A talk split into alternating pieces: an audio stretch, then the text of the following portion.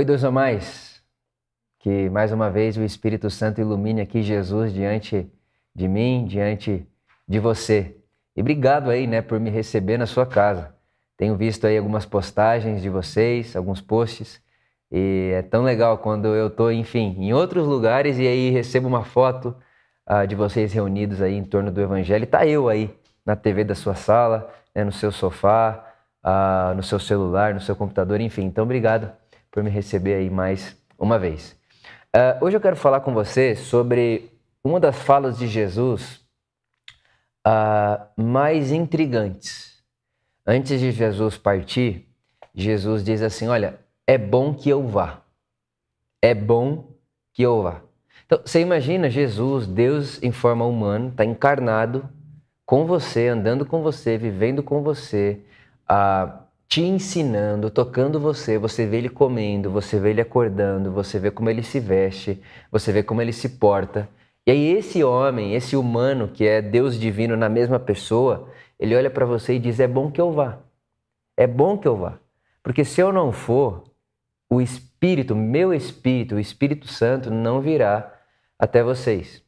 E o que eu preciso dizer a você a respeito do contexto da época né? Jesus ali reunido com seus discípulos talmidins, que eu inclusive já falei para você aqui a experiência de um talmidim, era o sonho, né? Como para nós hoje no Brasil, o nosso sonho de menino é ser jogador de futebol. Na época, o sonho dos meninos era ser rabino, era ser um talmidim de um bom rabino, quem sabe um dia se tornar, né, um desses rabinos. E quando Jesus está ali reunido com seus talmidins, ah, para aqueles talmidins da época, Pedro, Tiago, João ali, todos eles, Mateus, todos eles ali, Jesus era uma espécie de líder político que libertaria, tiraria Israel de debaixo da escravidão de Roma. Então, para eles, Jesus tinha uma função política de tornar Israel uma nação que coloniza, não mais colonizada.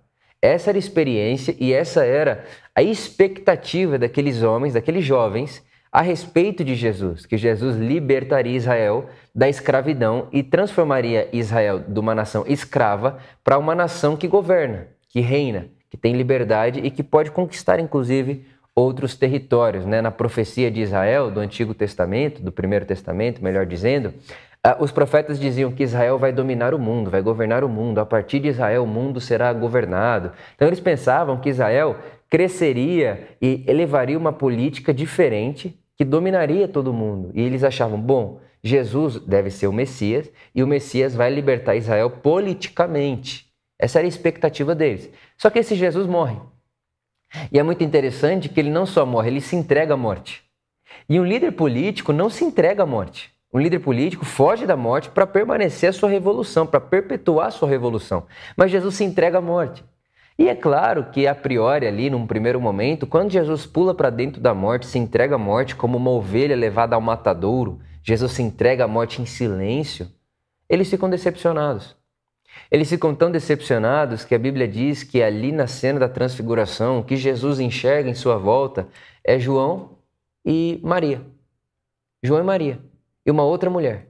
Então tinham três pessoas ali que ele convivia diariamente, que ele tinha na sua rotina. O resto está decepcionado, foram embora, porque um líder político se foi, a nossa esperança se foi. E aí chega o caminho de Emaús. Você já deve ter escutado falar essa expressão.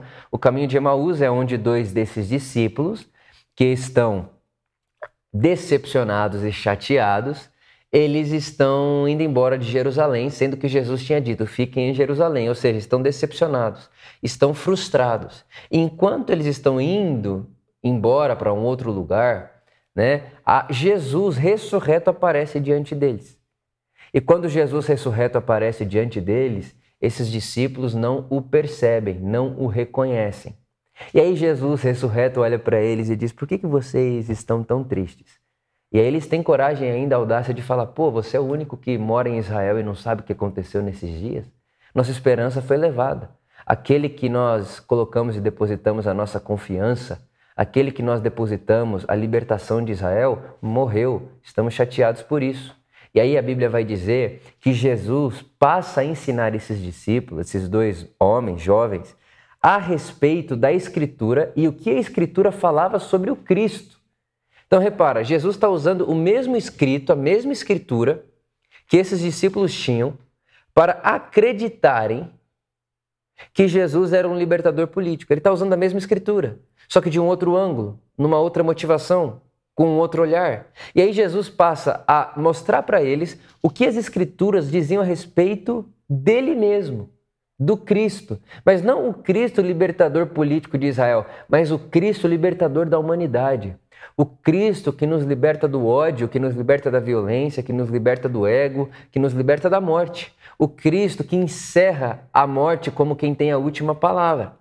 Então Jesus ele passa a contar para esses discípulos aquilo que a Escritura contava sobre ele. E eu tenho aqui na minha mão o livro Talmidim 52, capa azul do Ed.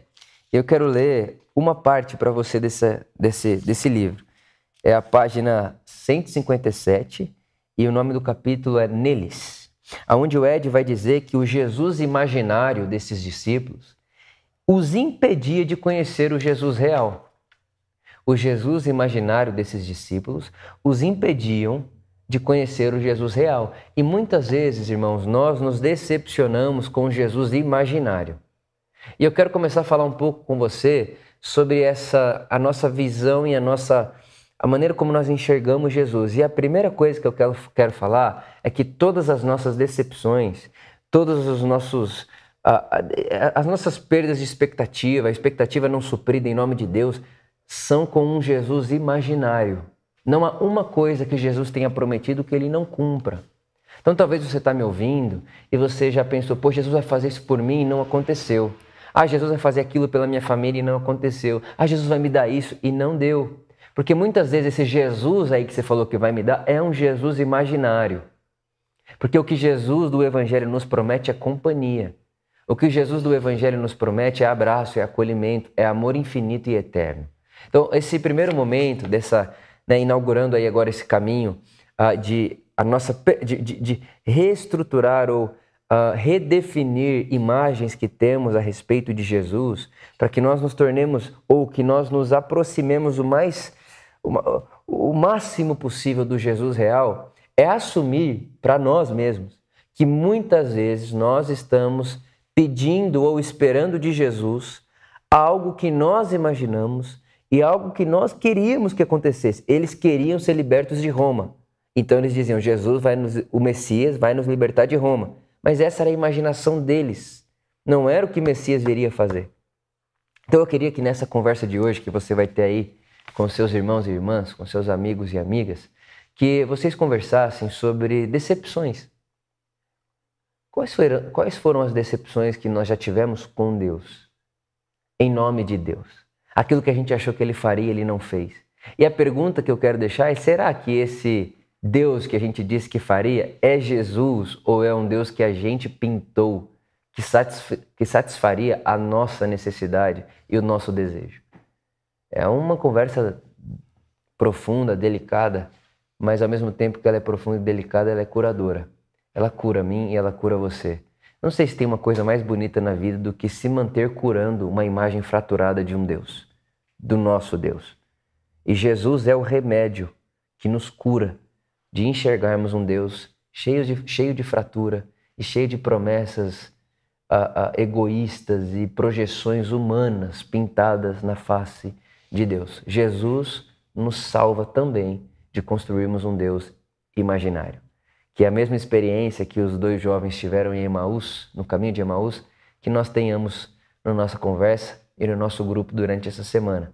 Uma conversa que tire o Jesus imaginário e nos apresente o Jesus mais real. Eu não vou falar o real, porque a gente sempre tem o que aprender, a gente sempre tem o que, o que consertar, a gente sempre tem o que recalcular, recalibrar mas que depois dessa conversa nós nos aproximemos mais do Jesus real. Que seja assim que o Espírito Santo ilumine e abençoe a sua conversa e essa roda em torno de Jesus. Amém.